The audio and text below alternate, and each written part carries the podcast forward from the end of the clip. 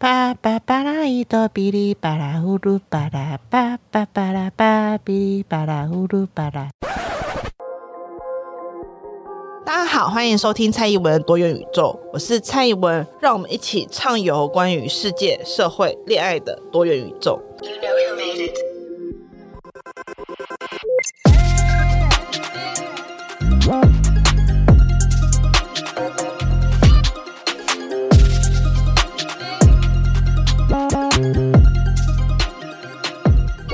各位听众朋友，大家好，我是怡文，非常感谢大家给了我两周时间休息，而且还持续有在关注我，那我真的是非常非常的感动。那我本以为这两周我会在节目的制作上达到一个量的暴增，但其实完全没有，我这两周过得非常像狗一样，不对。我看一下我家狗，没有，就是我过得比狗累太多了。然后这两周，因为我上次节目说嘛，就是重新回归一个上班族的生活，所以就非常非常的在适应的状态。那另外一个原因，其实是，嗯、我自己对于我自己节目有一定程度的要求，所以我都会希望我在。精神状况很好的时候录音，所以之前我大多数录音的时间都是白天，周围没有人的时候。那最近因为白天的时间我都不在可以录音的地方，所以就变成了呃这几集就在夜间的时候开始录。那我也想听听大家意见，大家觉得我在白天跟在晚上的声音表现或是情绪有没有什么差别？好，那这集其实我想要讲的东西又是一个比较。有一点点奇怪的东西，就是其实呢，原本这个讲稿这一个稿子，我到时候是要放在拿来讲郭台铭的时候用的。现在觉得只是几周的事情就恍如隔世，郭董应该也觉得只是几周而已就恍如隔世吧？就是那时候郭台铭正在声势非常浩大的。竞选国民党内部的总统初选，然后史上最惨的诈骗案之郭台铭选总统就这样出现了。然后那时候郭台铭就讲了好几个他的，我不知道算是政见还是他个人的梦想，反正总而言之呢，他就讲了几个包含像是政治必须要为经济服务。希望台湾能够变成一个以经济、以企业作为主要导向执政的一个重要的国家，而且其实。这件事情，郭台铭已经不是第一次说了。如果我们溯回到二零一七年的时期，那个时候郭台铭也已经讲过，就是市场就是他的祖国。那可是他那时候蛮有趣，就是他那时候是因为他要签 Wisconsin，就是威斯康星的那个合约，然后大家也知道，最后这个合约就是威斯康星被他诈骗了嘛，所以。所以黄狼捕蝉，黄雀在后，就是郭台铭诈骗了威斯康星之后，国民党又诈骗了郭台铭。所以这样来讲的话，里面最强大的群体应该就是国民党了吧？但重点是，基本上来讲，郭台铭他的选举的核心概念，其实就是政府或者是政治这个概念应该要为企业服务。可是这个想法其实是非常古朴，而且。我认为是很有问题的，所以那时候其实我就写了我现在这个稿。那我主要其实想要来讨论经济与社会这件事情。其实大家如果看到我左左右右那一篇的话，就应该会发现我本人其实是蛮在意这件事情的。就是虽然大多数的听众应该还是从性别跟恋爱关系认识我，但是我这几年间其实最常阅读的东西都是跟经济产业有关的东西，那为什么会有这个转向？一个很大部分原因，其实是我觉得我当然还是非常非常关注性别议题，然后我也还是会持续去看女性主义的相关 paper。但是我觉得经济是一个很实际的东西，这样讲起来有点奇怪，就好像我在讲很像那种。自以为自己是右派的那些奇怪人士们，就是自以为自己是右派，然后在这个世界上被政治正确迫害的右派委屈宝贝们，这种讲法就是好像呃关心经济才是一个比较对的行为。可是我觉得呃，其实我之所以开始去注意经济的议题，很大一部分是有一次我在跟朱若勋聊天的时候，然后大家知道朱若勋是一个军事宅，每次朱若勋跟我的先生在那边大聊。军事的时候，我都会眼神放空，神游大海这样。可是呢，就是在每次做训聊军事的时候，但都还是会嘲笑一下，就是他是一个军国主义者或者什么之类的。可是作训有个点，我觉得讲得很好，原因是。他说：“正是因为我们这种政治立场的人，在过往都不大会去碰军事议题，所以导致军事议题的掌控权，就是议题的倾向，通常都会被所谓的统派或者是所谓比较亲中的人所把持。那这些军事的资讯等等，也会让我们对于。”现在的现况，国际现况造成错误的评断，例如说，我可能就会认为台湾很弱，台湾其实撑不到两天，或者是我错误的觉得台湾超强，台湾可以直接反攻大陆，这样就是无论是 A 或 B 这种错置的概念，其实都会影响到我们整个对于台湾现况的一个想象。所以在佑勋跟我聊了这件事情过后，我就开始对于经济这件事情开始产生了一个很大的兴趣。是在过往我所理解的社会学，就是作为一个社会学家或者是社会学徒，其实我一开始对于经济学或是经济论述是存在一种有一点点很中二病式的敌意。就是我会觉得，我们应该要优先讨论的是社会跟结构问题，我们应该要优先讨论的是像是性别平等啊、族群平等啊，或者是阶级上面平等这种比较理念性的问题。可是印象最深的就是我在父权基金会工作的时候，那我那时候有一个业务，就是我要去各地跑比较地方的那种副团的业务。然后其中就去到了相对于北部而言比较农村型的都市的地方。然后我就在跟那边的人聊，因为当时我工作那个时候正是同婚这议题热点的时候，就是婚姻平权热点的时候，所以那时候性别平等或者是性平相关论述，主要的网络讨论议题多半都 focus 在同婚或者是多元性别这个点上面。可是我那一次去的时候，我很讶异，那时候我还是个小朋友，我就很讶异的事情是，那时候大多数来问我问题的人问的其实都是家暴。那其实对我而言，这件事情是蛮 shock，是因为我作为一个一生都待在都会区，然后待在高教圈圈中的女性，我一直以为家庭暴力或者是亲密关系暴力已经是一个上一波女性主义要解决的事情。我没有想到，一直到我现在，我都还要去优先解决暴力这件事。但是当我去听到那一个一个的家暴的故事的时候，就发现一件很实际的事情是，不管我们生产多么精妙的论述，我们都要去碰触到肉体的问题。就是我讲的肉体的问题，不是只有性或者是只有殴打这件事，而是我们每个人都要活下来，我们每个人都要生活，而在生活跟活下来的有一个。很肉感的东西，我自己在描述都会说，我很我觉得那是一个很肉感的东西。就是如果我们今天在讲理论的时候，我们很容易会进入到一个很 spiritual，就是一个很像神灵一般，或者是很像是一种空气一般的东西。这个东西它是重要的，因为没有空气，我们没有人可以活啊。就是我们如果没有呼吸到空气的话，是没有人办法活着的。那而且空气这东西就是有香的有臭的嘛，然后有 PM 二点五的有。清新干净的，我意思就是说，空气这东西当然是重要的。然后你要建构一个空间，那个空气、那个周围的氛围当然是重要的。可是重点是我们很难去忽略那其中有一个很肉感的东西。例如说，你必须要生活，你必须要活下去。你为了要生活，你要活下去，你可能就会去牺牲一些东西，或者是你就有一些东西没有办法进行。例如说，当一场活动它没有托育的服务的时候，就会有一些人没办法参与。那这就是一个很实际的问题。不管你这个活动对于这个人而言，就是例如说，我今天有一场活动，我预期如果今天这个妈妈来参加，应该可以改变她一生的想法，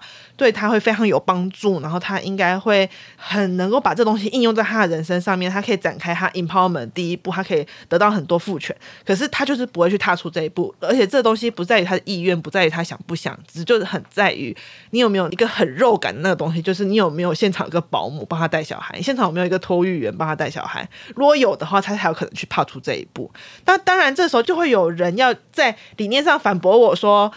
可是为什么带小孩一定是妈妈责任？为什么我们要预期呃母亲她不能够把小孩留给她的丈夫去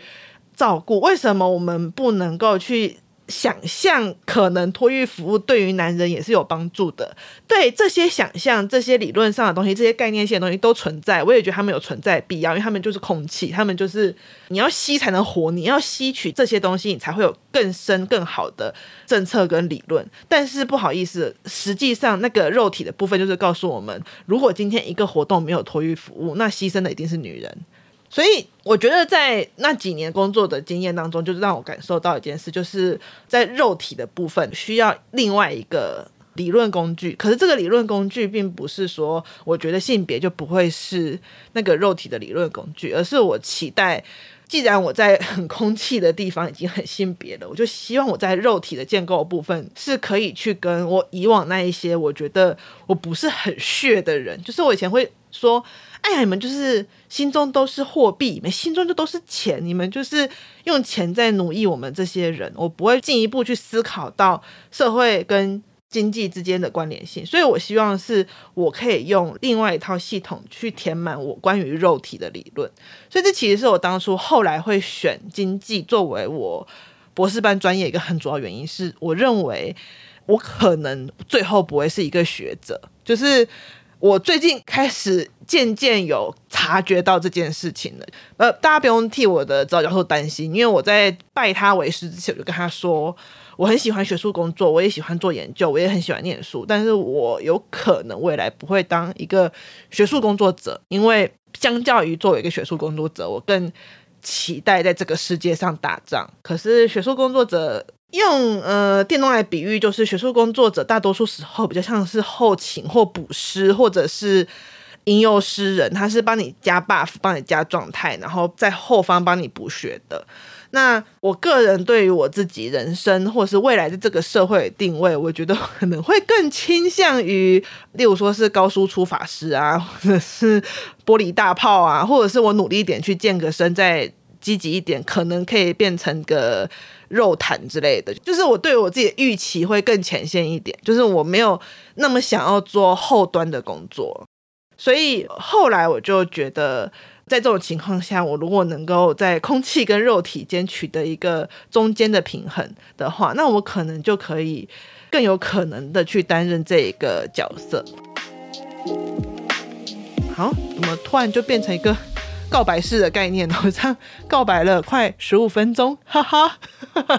好，那总而言之呢，我今天其实就是想要跟大家说，从郭台铭的这个发言当中，其实我感受到一个很可怕的现象是。在台湾跟他有相同想法的人其实很多，我甚至觉得有一些在听我节目的人，或许现在心里也想说：当然，这个社会经济最重要。我不懂你为什么需要这么久才发现这件事情。那我就要来讲讲这件事，就是经济重不重要？经济当然重要。我既不喜欢那种把经济当成唯一论者，就是当成这个世界上最重要的论者的人，我也不喜欢那种很清高的说经济不重要的学者。确实存在这种学者。我认为经济的重要性是一个它与整个世界扣连的重要性。这个时候就要回到大家一定会问我说：“那你在讲世界是什么东西？”呃，大家有没有玩过《文明帝国》？应该要出一集讲《文明帝国》，就是怎么用《文明帝国》来练习社会学跟经济学。OK，我要把它列入我的考量里面。可是我觉得，如果是一个这么有趣的题目，单纯只是讲 Podcast，好像有点浪费，是不是应该要来做个直播？因为这可以让大家看《文明帝国》。好啦，之后再说。就是呢，呃，如果大家玩过《文明帝国》哈，我们假设你在《文明帝国》所看到那一张等待开拓的地图，就是一个世界。大家应该就很好理解吧？我们把文明帝国等待开拓那一个地图当成是一个世界，那这个世界当中它会存在什么？它会存在一个时间线嘛？如果大家玩过文明帝国的话。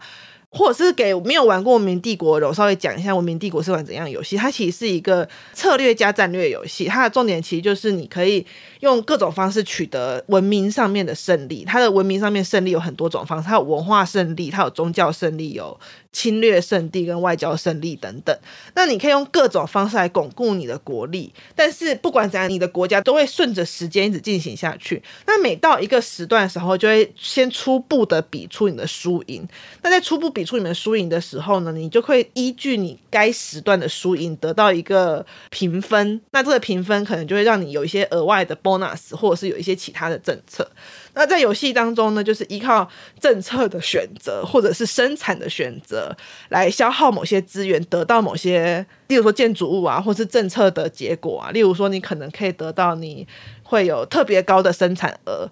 例如说矿物，你会有特别高矿物的生产额，或者是你买土地会特别便宜，有可能生产士兵会特别便宜，所以你要在政策、生产士兵跟经济生产等等当中取得一个资源上面的平衡。所以同时你也要一边去抢资源，那抢资源的话就会需要很高的军事能力嘛。那当然你也可以采取其他种方式，例如说你就是用宗教的方式去抢资源，或是你用外交的方式去抢资源等等。但是我相信大多数的人最后都会选择用军事的方式去抢资源，因为这是最不耗脑的一个方式。但游戏另说，就是呃，我们如果今天说《文明帝国》里面所讲的那一个地图，就整个游戏都是一个世界，就是不止那个地图，就整个游戏都是一个世界。它会包含什么？它会包含那个地图嘛？就是那个地图假设是空间好了，那个地图当中就会有空间，空间里面会有空间里面会有资源，资源里面就会有所谓的能源跟所谓的。粮食啊、能源呐、啊，跟那个经济作物等等，这些东西是会跟个空间连在一起，变成资源的。接下来我刚刚所讲，它每一段每一个时期，它就是一个时间线嘛。所以除了空间之外，一个世界里面还会有时间。在空间跟时间的交错之下，就会产生所谓的国家，就是我们每个人所操控的都是一个国家。在那个世界里面，会有很多个不同的国家。那国家里面的核心是什么？国家里面的核心就是人。所以一开始，他就会开始让你看到有多少的人移居到这个国家里面，或是这个国家会生产出多少的人，它有多少人口。那人口越多的国家呢，它同时就会生产力越高，因为人口多，你才能够有生产力。可是同时，人口多的国家，它的要求也会多，就是在文明帝国里面也是这样，没有人口多的国家，它生产力高，它的要求也会变多。那要求变多，你没有满足的话，他们就会北宋。那北宋就很容易会起兵造反，所以你要同时在人口满意度跟生产力当中，又要取得一个一定的平衡，因为你还有粮食嘛。如果你粮食不够的话，你人口多，你也会饿死。好，那在这种情况下呢，我刚刚讲这个时间线除了是时代时间之外，还包含了发展的时间，因为在故事当中，每一个文明它都会有一个自己的科技的发展线。那其实发展线是大致上一致的，他们有一个自己发展的一个方式。你会透过社会跟科技，就是它的发展线有两种，一个社会的发展跟一个科技的发展。例如说，你可能就会发展人文主义啊；例如说，在科技方面可能就会发展开采石油啊等等。那随着你开采不同的社会的政策跟科技的政策，你就可以去运用这些政策来依据你的选择产生不同的国家的形式。好，反正我之后一定会再讲一次文明帝国，这之后我们再说。总而言之，我们可以从这个游戏里面去思考，就把它带回来现实的社会。其实现实社会也是如此，就是我们会有所谓的时间跟空间以及资源。那时间、空间跟资源呢，以及会影响到什么？影响到我们每个人在去跟自己的生活环境应对方式，就会去影响到我们怎么去想象经济生活跟社会生活的方式。像是现在我们如果以人类的角度来看，在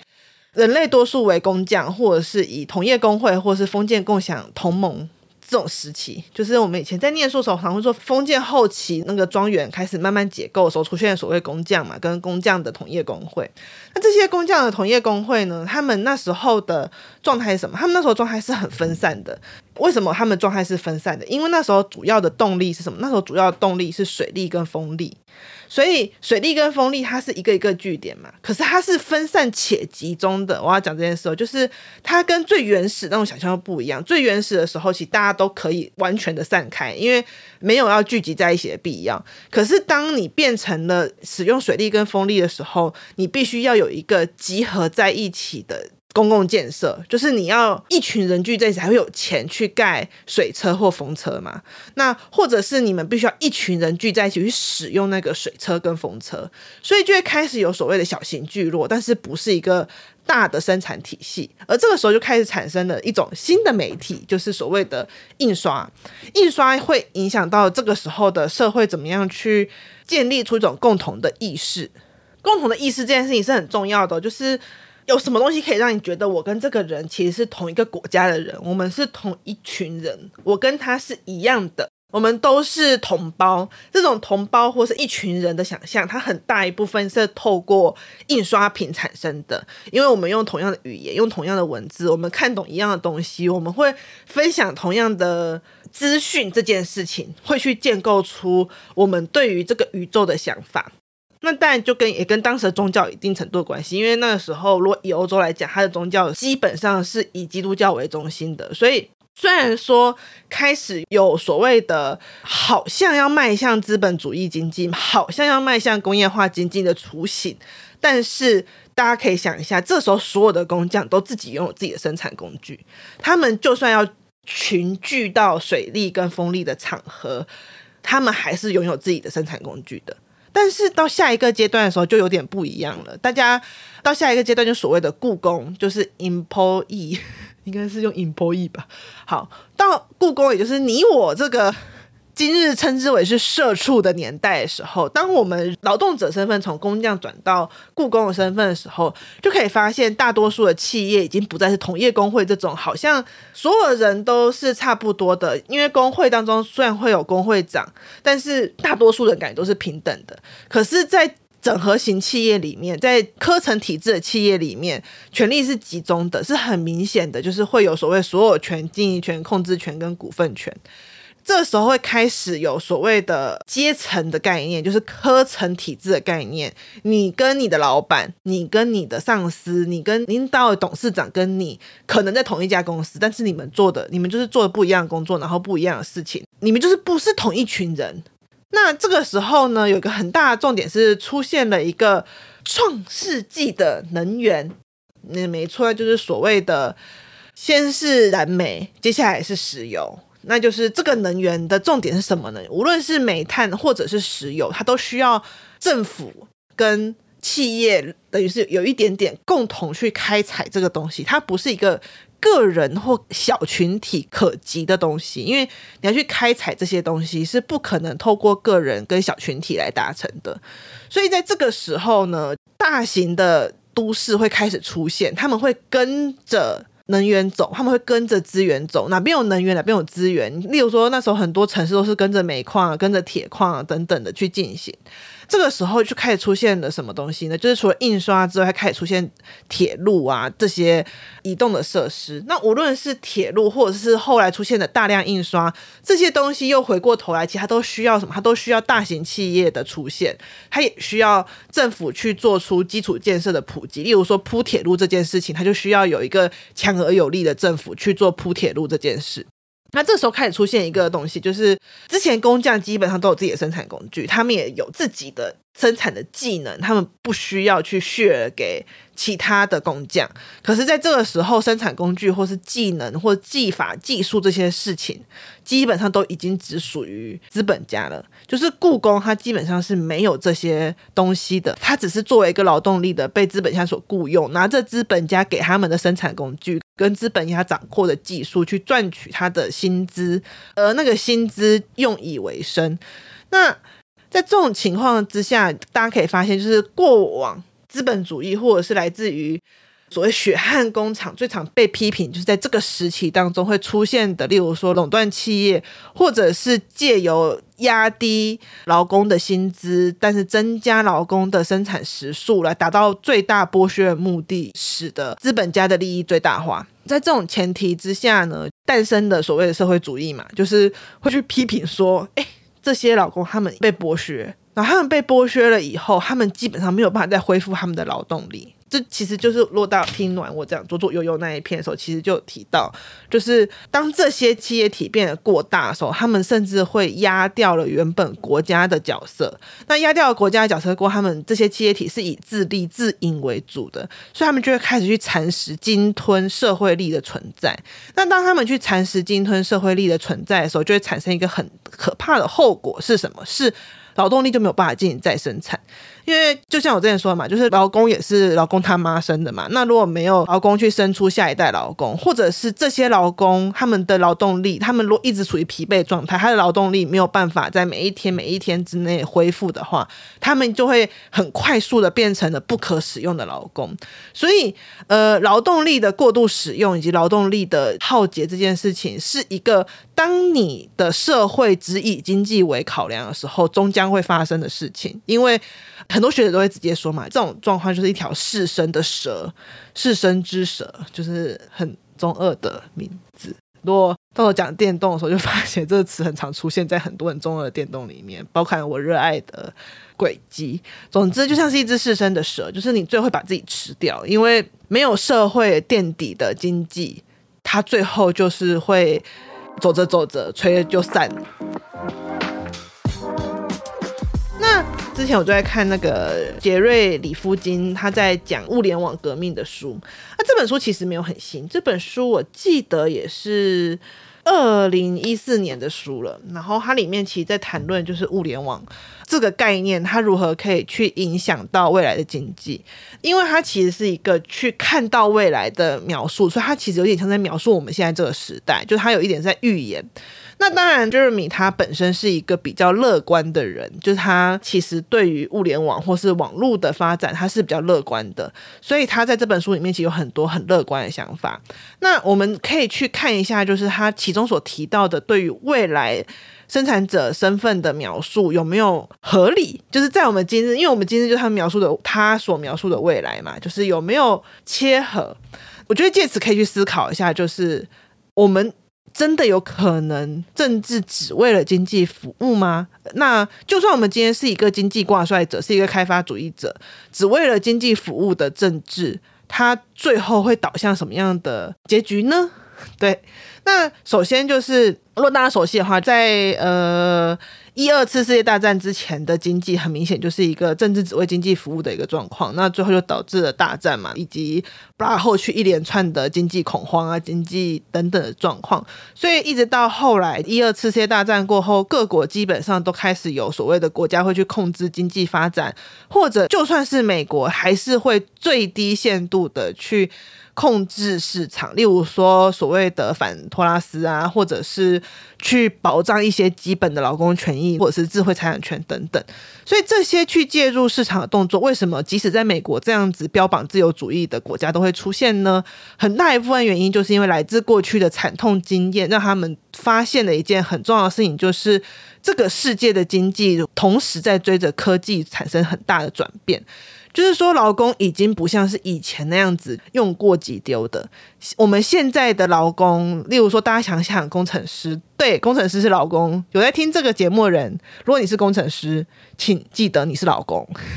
如果你是医生，我不知道我的听众有没有是医生，你也是老公。对，总之呢，现在劳工已经跟以前的劳工越来越不同了。现在劳工培养的时间越来越长，他所需要的工作时间以及他所需要使用到的技能也越来越需要专业的培养。现在就算你。觉得自己是一个最普通的工匠好了，他还是需要很多技能上面的培养。所以在这种前提之下，劳工已经不再像以前一样是那种可歌可泣的消耗品，反而有没有办法取得很好的人才，取得很好的劳工，变成很多企业一个很大的决胜重点。那在这种前提之下，老公的位置也逐渐产生了改变。那在 Jeremy 这本书，以及在很多讲网络经济的书当中，其实都会提到一个很主要的词，叫做 prosumer，就是所谓产销合一者。这词是什么意思呢？就是指说我们现代人多半是生产跟消费合为一了。就是怎么说呢？其实最直接案例就是我们在用 FB 的时候，我们同时是 FB 的。消费者，我们也是 FB 的生产者。FB 之所以它好用，会有人会去使用它，会有人会去买 FB 的广告，原因是因为什么？因为 FB 上面有人。那 FB 上面为什么有人呢？因为我们，例如说 KOL，或者是你的朋友，你喜欢的人，会在上面发文章，会在上面发资讯。所以你在做 FB 消费者同时，其实也在当他的生产者，你仿佛也在当他的员工一样，在帮他的可贩售性增加。一点星火，所以他们就提出了接下来的老公或接下来的人，可能每个都是所谓产销合一者。这点其实大家可以从看 Podcast，建议大家可以做一件事，就是如果你是用 Apple Podcast 或者是那个 Spotify，你可以在搜寻栏那边打上自我品牌，就可以发现现在在讲自我品牌 Podcast 真的非常非常的多。为什么呢？为什么？自我品牌这件事情变得这么重要呢？我们每个人都变成了自己的品牌，但很大一部分原因就是因为现在每个人都像是一个小型的作坊，他已经不再像我们以前想象中的劳工时期的时候。每个人都是一定要在一个企业底下的。我们现在基本上很多人的职涯都可以独立出来，变成一个小型的作坊。就算他偶尔会进去当 in house，他可能还是会跑出来当一个个体的工作者。而每个个体的工作者基本上都相对来讲已经有资源跟能力可以自己独立作业了。就打比方，我现在在录 podcast，其实我现在就在我自己家录，我就买了一支特价的时候买了四千多麦克风，然后我学了一个最简单最基本的软体，因为我不会后置，所以我现在是找人帮我后置。可是我跟我的后置也不在同一间公司里面，我就是跟他维持一个专案的关系，就是我录完之后就把这影音丢给他，然后他丢给我，我们基本上不用碰到面，我们有碰过几次面了，但是很少，就是我们基本上甚至不用碰到面，甚至可能不需要在同一个空间里面，我们也可以。把这一个以很久以前录广播，可能要现场有很多人，然后要在特定的录音室等等的工作给做完。所以，Jeremy 认为未来我们可能会迈向一个什么状况？就是每个人都有生产工具，生产活动会越来越民主化。而且这不仅仅局限于我们这种以创意、以内容为主的发展。他也提到说，当 3D 列印越来越便宜之后。可能接下来连实体物体的发展都会大量转成这种大众制造，就是我们每个人都是一个小作坊，只要我有 3D 列印机，我就可以在远远的地方去生产我自己想要的生活用品。当然，这是一个比较美好的想象，因为我们现在也是没有到达这样的时代。那接下来就是能源的问题，他认为接下来一定会变成以绿色能源为主。但其实他这个观察也挺符合现况嘛，因为现在各国包含台湾都积极在发展绿色能源。那绿色能源的特色什么？就是每个人家里都可以自行发电，例如太阳能板，例如水力发电等等。所以人不再需要像以前这个样子，就是每个人都一定要住在拥有大量能源的地方。大家可以自由的住在你想要的地方，然后远距工作等等，它也可以变成是一个主流，因为。如果我今天不需要到现场，我也可以完成工作，然后有网络、有平台状况下，我根本就不用到达工作现场。那在这种情况下，我可以在任何地方做任何事情。所以在很多网络的产业研究当中可以发现，在网络产业当中，他们的公司有时候会呈现一个与传统的工业完全不同的形式，就是是一个所谓协同模式。什么意思呢？它是协同模式。Rifkin 有个词叫做“自给自足，但向外扩散”，就是我自己其实就可以做所有的工作了。例如说，我还是回到我自己 p o c k e t 来讲嘛，如果我努力一点，我应该可以剪辑，就是我努力去学习一点，应该还是可以学会剪辑的。可是我在自行评估过后，我觉得算了，如果我要学会剪辑这件事情的话，太耗费时间了，所以我就向外扩散去找另外一个人。但是我去找另外一个人这件事情，我已经不用移动了，我也不需要再耗费我自己的成本了。我就可以这么做，所以社会网络这件事情变得非常的广大，甚至是那时候我开始做 podcast 的时候，像小博就跟我推荐一个很棒的绘师，他说他有认识一个 podcast，就是找他画图，就那个很棒的绘师是布拉格人。他其实就是在 YouTube 接案子，然后世界各国都可以找他去画你想要用的 Podcast 图，这样。所以更不要说像是 Midjury 这些东西的出现，你接下来要图，你要一个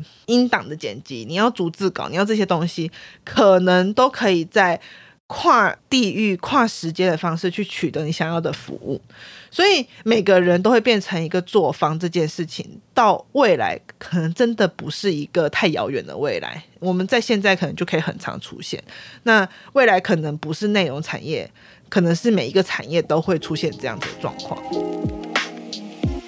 所以未来的产业是什么？这就变成一个很大问题。我相信绝对不是像。郭台铭所讲的那一种，就是好像就是政府疯狂的去扶持产业，然后让产业发大财，让产业聘很多员工，变成超大型企业。接下来就是由一层一层的科层体制，资本家吃一点，然后掉下来给中介主管，然后中介主管吃一点，掉下来给员工，这样子的社会了。就是当然我这样讲，心中是包含着一点左派批判的心态，但是也不完全是因为，就算今天郭台铭想要这么做，这个世界已经过了那个时期了。不好意思，就是接下来呢，国家扮演角色会开始变得重要，因为基础建设会变得非常非常重要。因为当大家都分散的时候，大型企业它就会逐渐的被解成很多种不同的块。例如说，Nokia 就是很好例子嘛，它从一个大企业，然后变成很多不同的小型企业这样子。但是也因为这样子，所以挪威它还是可以持续维持一个高国民所得的一个状态。所以